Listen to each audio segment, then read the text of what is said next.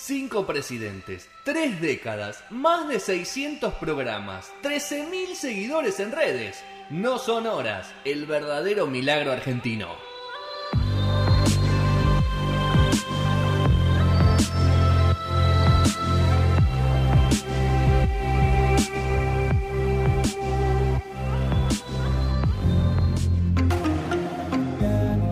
Ser un recomendador serial no es una tarea sencilla. Hay que estar atento a todo, no perderse nada y profundizar en los detalles. Por suerte, nosotros lo tenemos a él. Llegó el momento de Rodrigo Molina, con todo lo que no te podés perder del cine y las series en No Son Horas.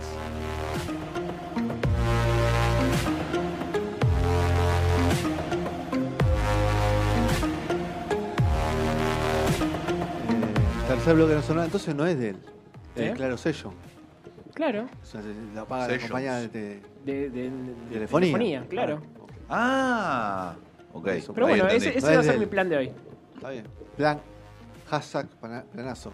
Planazo. Sí, sí, sí. Y acá terminé, poquito, poquito, media hora. Ah, que una horita, una horita.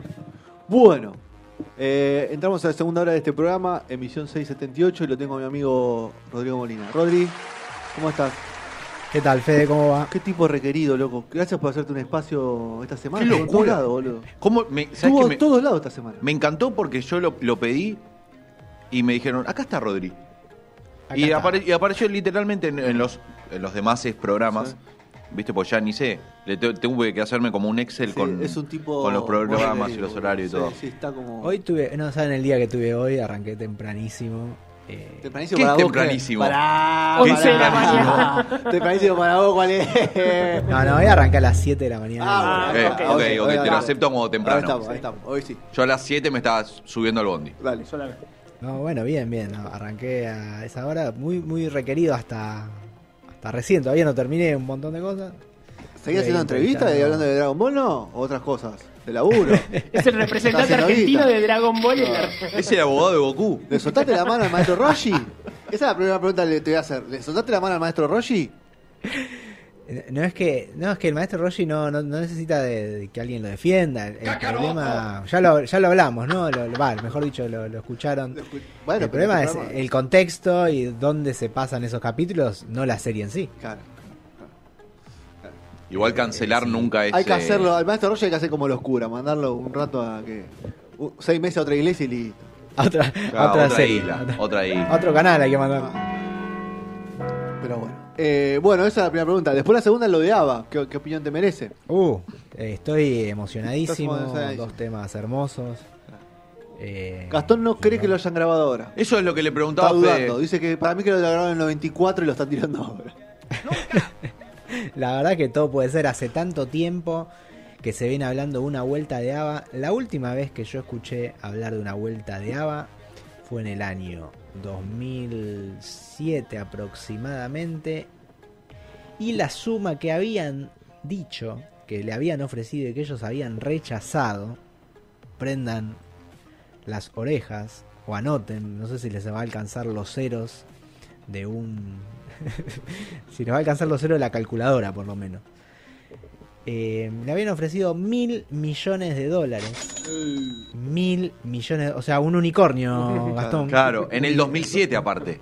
Sí, sí, en el 2007 para salir de, para hacer una, una gira y habían dicho que no.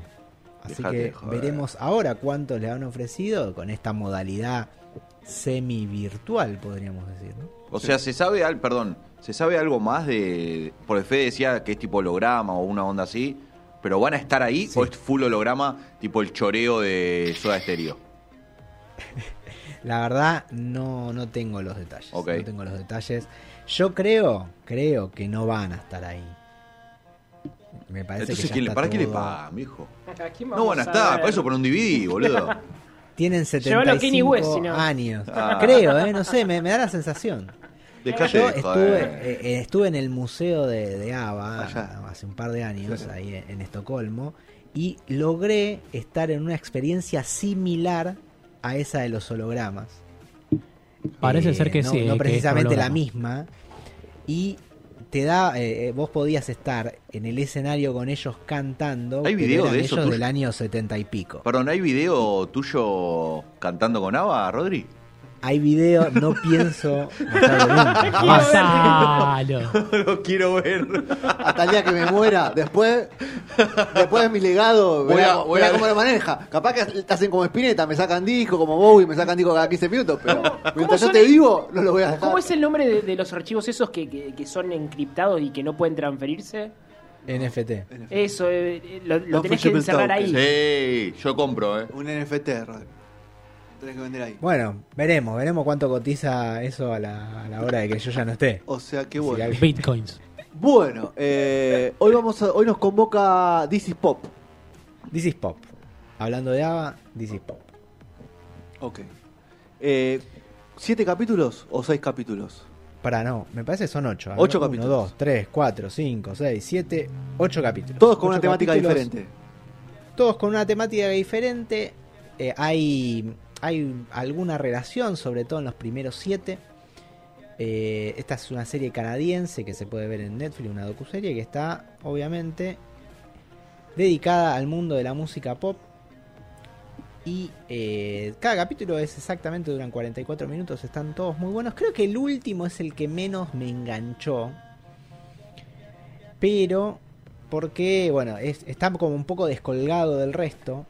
Eh, son como mini documentales, podríamos decir. No es que es una serie que tiene la misma modalidad, eh, como una continuidad en los capítulos. De hecho, los capítulos tienen diferentes directores, entonces van, digamos, cambiando la forma de narrar.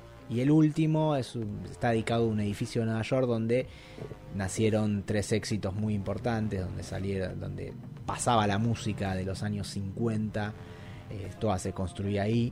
Y bueno, es el que menos me enganchó, quizás por la lejanía, Sí. digamos, eh, etaria, por decirlo, o, o generacional. Pero no, no- no está mal, te sigue contando una historia muy, muy interesante, un lugar emblemático, evidentemente, que al menos yo no conocía.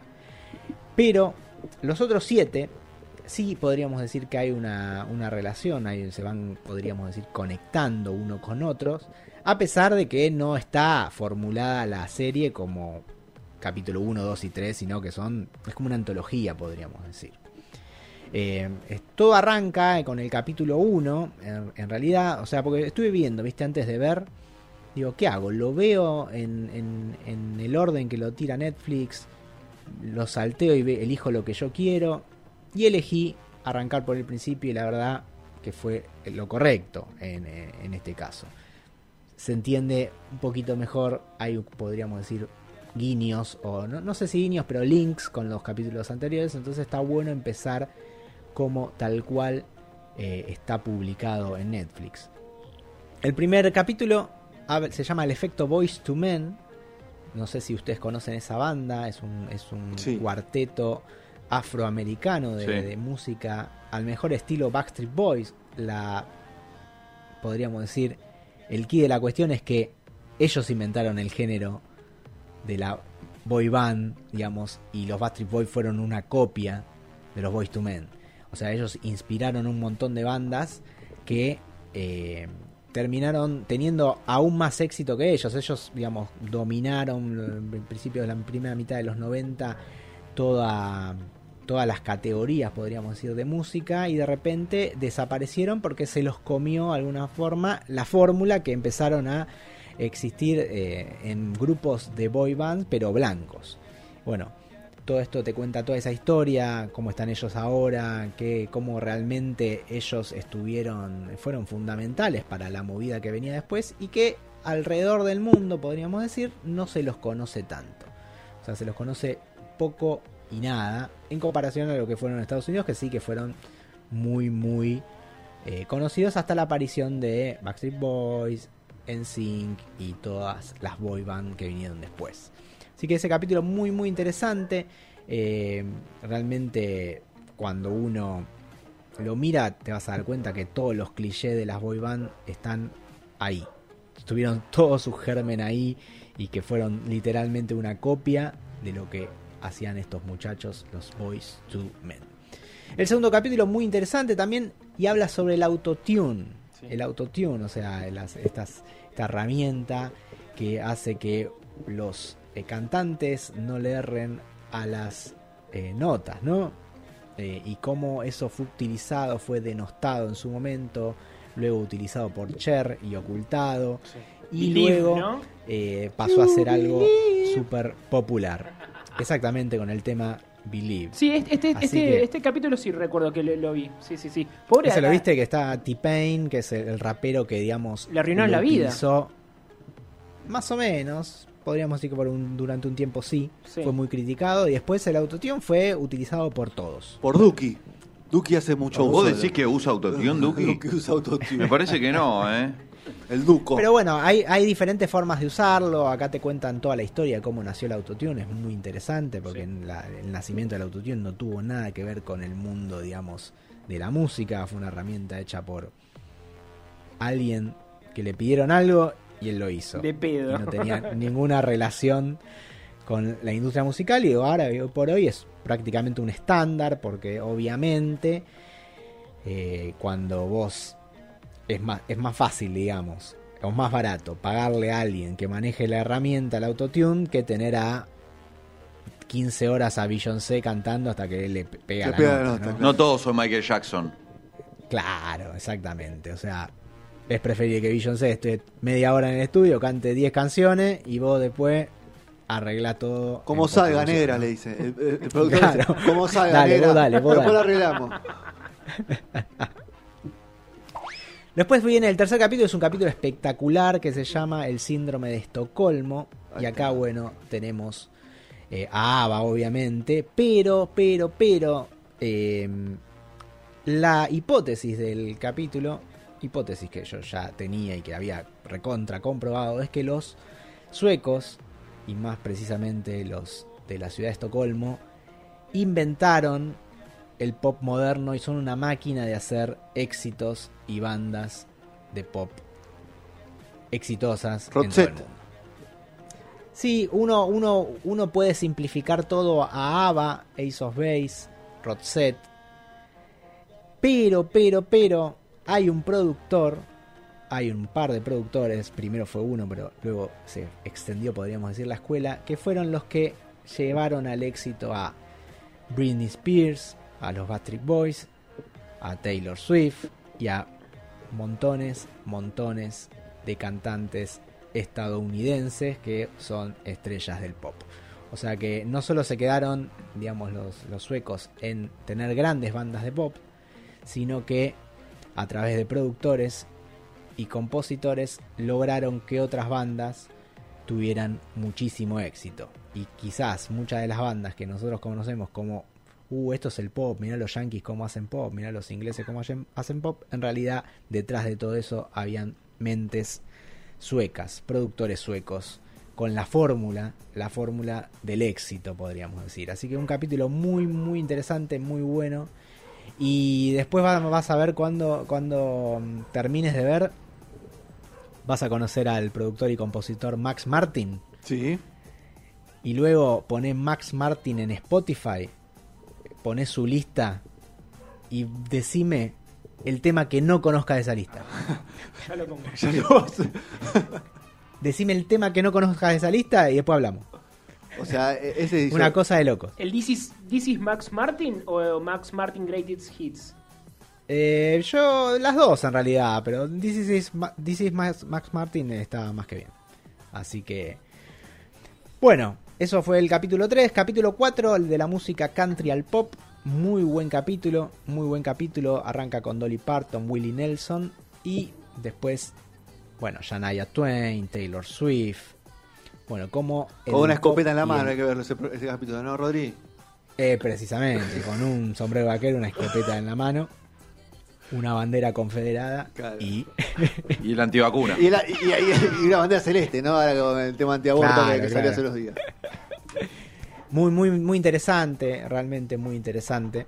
Eh, es, es, es- a- a- a- en esta serie de capítulos te das cuenta cómo todo en realidad se fue mezclando, cómo, cómo la historia esta de los Boys to Men, el autotune, bueno, autotune viene después, pero el síndrome de Estocolmo, la música country, todo tiene que ver con todo, todo tiene que ver con todo. Después tenemos un capítulo dedicado al pop británico, al Britpop, Oasis, con la Blair. super pelea de Oasis y Blair. Muy, muy interesante. Muy interesante por todo lo que, lo que generó, todo lo, lo- el, movimiento social y político que generó en los, Estados en los Estados Unidos, no, en, en el Reino Unido. Claro. Sí, no me- Que quizás esa parte nosotros nos las perdemos, la tenemos muy simplificada con el Britpop, la música. y no, fue, fue un movimiento social y político. No, Así y- que muy- Claro, la batalla ¿sabes? entre Manchester y no, Eh, o sea, Y Londres. las clases, Claro. claro. Sí, sí. La, ma- ¿Sabes que justo- la batalla entre Manchester y Londres, la batalla entre la clase obrera y la clase media. Ah, justo en el primer bloque hablábamos del lanzamiento del disco de Drake y de Kanye West. Y Blair Sí. y Oasis hicieron tipo la que, la que estos dos tipos no quieren hacer, sacar un disco el mismo día a ver cuál es el que vende más. Exactamente. Exactamente. No me acuerdo cuál, era el disco, pero hicieron esa historia o no. No me acuerdo. Fue, si no me equivoco, eh, es, es The Great Escape de, de, de Blair y What's the Story Morning Glory de, de Oasis, Oasis. salieron el mismo día. Se fueron corriendo las fechas. En un momento Oasis se cagó y dijo va a salir tal día. Lo retrasaron para que no salga. Y Blair dijo, no, no te preocupes. Yo lo retraso el mismo día. lo Cuando vos lo saques, yo lo saco. Claro, o sea, Vi- vos movelo que yo lo muevo. Vi un showcito fue, de- fue muy interesante. Vi un showcito en YouTube de va, unos temitas de, de Liam, ahora en, en el verano europeo. Está impecable, ¿eh? Está Le- medio gordo. Le Liam ganó, es un crack. le- Está le- impecable, Le cantando ganó la carrera a su hermano Noel en cuanto a la, a la, a la historia de, de solista. para ¿Sí? mí. Está muy ¿Cómo, está, cómo, está impecable. No te entendí, Dice, Petro. no, ¿Quién dice que la carrera, o sea, que Liam eh, ahora en esta etapa le sacó ventaja a Noel eh, en su carrera Sí, solista. para mí, para mí sí. Vos decís, para mí no Permitime es disentir, un ¿no? gran compositor, un músico. co- compositor no, músico menos. Lo que tiene es que vos identificás no, Noel todo. estoy diciendo yo, ¿eh? Noel es mucho más. A ver, que sea no- mucho Noel más. es todo, Lian es nada. Pero lo que tiene es que vos Sí. identificás la banda, Oasis, por ejemplo, Por la con, voz, eh, claro, con la voz de, de Liam, de una. O sea, no, Pero no lo que tenés. pasa que atrás de todo eso estaban las letras de Noel, Exactamente. No, La- coincido, o sea, Noel para mí es más grande que Liam, pero digo, o sea, lo- los discos, eh, me parece que el primero de Noel es increíble y después, o sea, se fue para abajo y, y- al revés fue lo, lo- lo de Liam. Sí, Sí, nos y están justo pasando con lo- publicidad de fondo, no sé si... Sí, justo con lo que dice Fede, sí, yo también vi algunos eh, algunos videos de cosas que estuvo haciendo Liam, por ejemplo, el, el MTV nuevo o un, eh, un show que hizo al borde del Támesis, capaz viste alguno de esos. Y está Ah, ese lo bastante, vi. y está eh, bastante en bien. Lo ve muy lo vi muy bien de vos, que es lo más en importante. la ¿no? balsa. Sí, sí. Sí, exacto. Lo vi muy bien de Sí, vos, sí, que es lo vi. más importante. O sea, eh, físicamente lo vi un poco más gordito, pero lo vi bien de vos. Y no, y no viste que hizo un. lanzó un video, eh, fanáticos los dos de Manchester City, Manchester City. y en el video está Cantona. Ah, no lo vi eso. Sí. Opa. Ah, ah, ah, ah. Y Cantona Eh, que es su, Manchester su mayordomo. Claro. Real, pero está Cantona posta. ¿eh? Sigamos. Dale. Bueno, eso fue Larga Vida al Pop Británico, muy bueno, muy bueno porque te plantea toda esta cuestión política y social que representó el Britpop. Luego el capítulo siguiente es el auge de los festivales, ese a Petro le va, le va a encantar porque fe- Petro que es, Festivalero. Ex, obviamente. en recuperación. Y te cuenta toda la historia de, de los primeros festivales, cómo arranca el movimiento en los Estados Unidos, cómo se perfecciona en, en Inglaterra y bueno, cómo es actualmente. El Cosquín Rock te Claro, hasta con... corta ahí, corta ahí como el sumum. no, corta en, en, en Coach- no, en Coachella no, ¿cómo se llama el otro? Eh, En Glastonbury. bueno, pero. No, no, eh, eh, otro de Estados Unidos, no me acuerdo el nombre. O sea, como el modelo, digamos, perfecto, Glastonbury. Pero bueno, como eso se trató de emular en Estados Unidos y nunca tuvo mucha suerte en comparación a lo que era el Reino Unido. Pero bueno, te cuentan la historia de, de de, bueno, varios, el Monterrey, bueno, todo. Cómo fue un, realmente un movimiento social que ahora, bueno, es, está adoptado por las marcas y ya es un- una cuestión de, de marketing, De también. sí, pero bueno, está, ya está. siguen, siguen, ex- eh, arrancó como algo más social y terminó Pero algunos como tienen, todo, ¿no? algunos tienen algún un poco de, de mística todavía. Sí, tal cual. De hecho, Glastonbury lo, lo sigue Sí, teniendo. Pero bueno, muy, muy bueno, muy bueno. El anteúltimo capítulo es qué puede lograr una canción. Muy, muy interesante. Muy, muy interesante porque habla de canciones hito, canciones de protesta, canciones que trascendieron y que tenían un mensaje, un mensaje dedicado a alguna causa, ¿no? Aunque uno no lo supiera en su momento. We are the Pero world. como de- No, no, no, no. Eso también mucho marketing, poco, Claro. poco realmente movimiento de verdad. Eh, así que O supón, ¿no? me, Como me gustó mucho, me gustó mucho porque arranca cómo fueron las, las primeras canciones de música de protesta en los Estados Unidos y cómo eso fue eh, evolucionando y cómo sigue sucediendo eso, cómo al día de hoy una canción puede ser la, la imagen y la música de un movimiento, Tal de cual. una lucha social. Así que muy, muy bueno ese capítulo. Y llegamos al último, que es el del Building en cuatro canciones, así se llama, que es, como decía, este es el que menos me enganchó, pero igual aún así está bueno, es historia de la música, que habla de un edificio que está ubicado en Nueva York, donde en los años 50 de alguna forma se inventó la música adolescente, donde su- su- surgieron éxitos como Oh Carol, por ejemplo, de Neise Daka. ¿La tienen? Oh Carol. Sí, la tengo, la tengo, la tengo, la tengo. Bueno, bueno. Y como eso ahí fue una fábrica musical, fue una factoría de éxitos y de, de éxitos a nivel eh, a- nivel Billboard, a nivel todo. O sea, como hay cuatro o cinco compositores y bandas que ahí hicieron todo y fueron un éxito durante mucho, mucho tiempo. Hoy el edificio está como en venta, está como desarmándose, pero bueno, es, como una, una oda a todo lo que ocurrió en ese lugar. Así que a mí en lo particular fue el que menos me enganchó, pero aún así me parece que es un buen capítulo y que está contando algo realmente interesante. Así que yo lo, lo- la verdad lo recomiendo a los que nos gusta la música.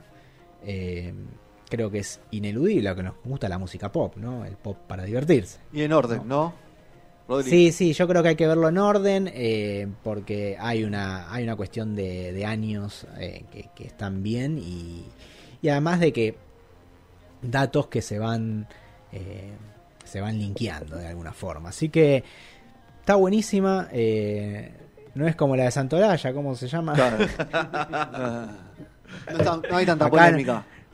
No, No está es con- tanto no, hay, no hay tanta polémica porque no, no es una sola persona contando La historia de la la- historia. la historia de una- Y, y te hago una Pero- pregunta, Rodri. ¿Te, te hizo descubrir algún artista que no conocías? Que A es- ver, eso es importante. em, o algún, qué buena pregunta. Claro, porque es alguna. Viste que ese tipo de documentales a veces te hacen disparar para otras canciones o otro artista que uno no, no escucha, ¿no? Que es lo más importante, creo, de todo esto. Mirá, eh, en realidad me hizo, me hizo entender un poco, por ejemplo, eh, qué, hizo Willie Nelson, Ahí qué hizo. Dolly Parton, co- cosas Claro. de, de que no, no entendía muy bien, que yo sé que son celebridades, pero no entendía muy bien por qué. Eso sí es como que me hizo redescubrir ese tipo de cosas. Y después, eh, creo que lo, lo- lo más importante, me parece a mí, a- a- en cuanto a mis intereses, es poner en órbita a este muchacho, a este productor y compositor sueco Max Martin, Martin. que me, me- pasó algo muy loco, ¿no? Porque, o sea, yo no tenía bien su historia, sabía que era un productor, pero viste cuando no lo no tenía tan linkeado con otros artistas y después me di cuenta de que un montón de discos que a mí me habían gustado y que yo pensé que no tenían relación, como por ejemplo, yo, 1989 de Taylor Swift, eh, él había metido mano y era el mismo tipo que le había dicho a, a- básicamente a esos a esos, esos bass cómo tenían que, Claro, que hacer sus canciones, ¿no? Por decirlo de una forma. O sea, era, estaba todo con lo que, o sea, eh, inconscientemente su música me gustaba sin saber que era de él. ¿Se entiende? Espectacular, espectacular. Muy claro. Muy claro, sí, porque a veces eso- esos, eh, esos tipos de documentales. Yo, por ejemplo, estaba viendo uno de Elvis Presley y me, me tiró data de un montón de gente que inspiró a Elvis. Que nosotros Claro. no. Quizás algunos sabemos otros. Claro, tocas de oído. o no sé, hay algunos que muchos los escuché y no te gustan porque están grabados muy, muy de manera muy, muy vetusta, medio complicados. eran tipos que tuvieron carreras muy cortas por los excesos, pero así todo te, te- te deja entender muchísimo más por qué Elvis fue Elvis o qué fue lo que inspiró a Elvis, ¿no? ¿Sabes que me pasó Claro. lo mismo con el. eh, ay, ¿cómo se llamaba? El eh, productor de Michael Jackson. Eh, oh, no Sí, eh, Quincy Jones. Quincy Jones. Que el tipo era. Eh, el- el manejaba orquestas. Claro. O sea, era un chabón que no es, bueno, sí, te ayudo. No, no, era un tipo ultra preparado y que era amigo de Sinatra, tipo, como que estaba, como que tenía esas cosas. Y vos decís, ah, mira, mira cómo se van conectando cositas. ¿Viste? Decís, Sí, están- uno, están uno todos va metidos. descubriendo cuando va entendiendo un poco la historia que nada fue casualidad. O sea, estaba la gente correcta que presentó a la gente correcta y que dijo, este tipo tiene talento, este tipo trabaja con tal, y fue así, no es que de repente la, la gente, no- o sea, ninguna banda eh, eh, exitosa nace de un repollo, por decirlo Así de una es. forma. Así es. Hay, Nunca hay gente dicho. detrás que hay, hay toda una historia y conexiones que dan sentido a- al por qué después le fueron tan bien en algún punto. Muy bien. Bueno, uh, This is Pop. Ocho capítulos en Netflix, Ocho así que capítulos. lo pueden, lo pueden ver ahí y enterarse un poco de la historia de la música y varias cosas más. ¿Rodri sale la casa de papel hoy? Sí, ¿ya salió? No, si la va a ver, ya sé que Ah, salió. Eh, mirá, a mí me falta ver ¿Las cuatro? lo anterior. Las primeras cuatro, ¿no? No, no, creo que me falta ver las primeras. No, no, las primeras dos las vi. Te falta la 3 y la 4, Rodri. Las que Me hizo falta la Netflix. 3 y la cuatro, las que produjo floja. Netflix.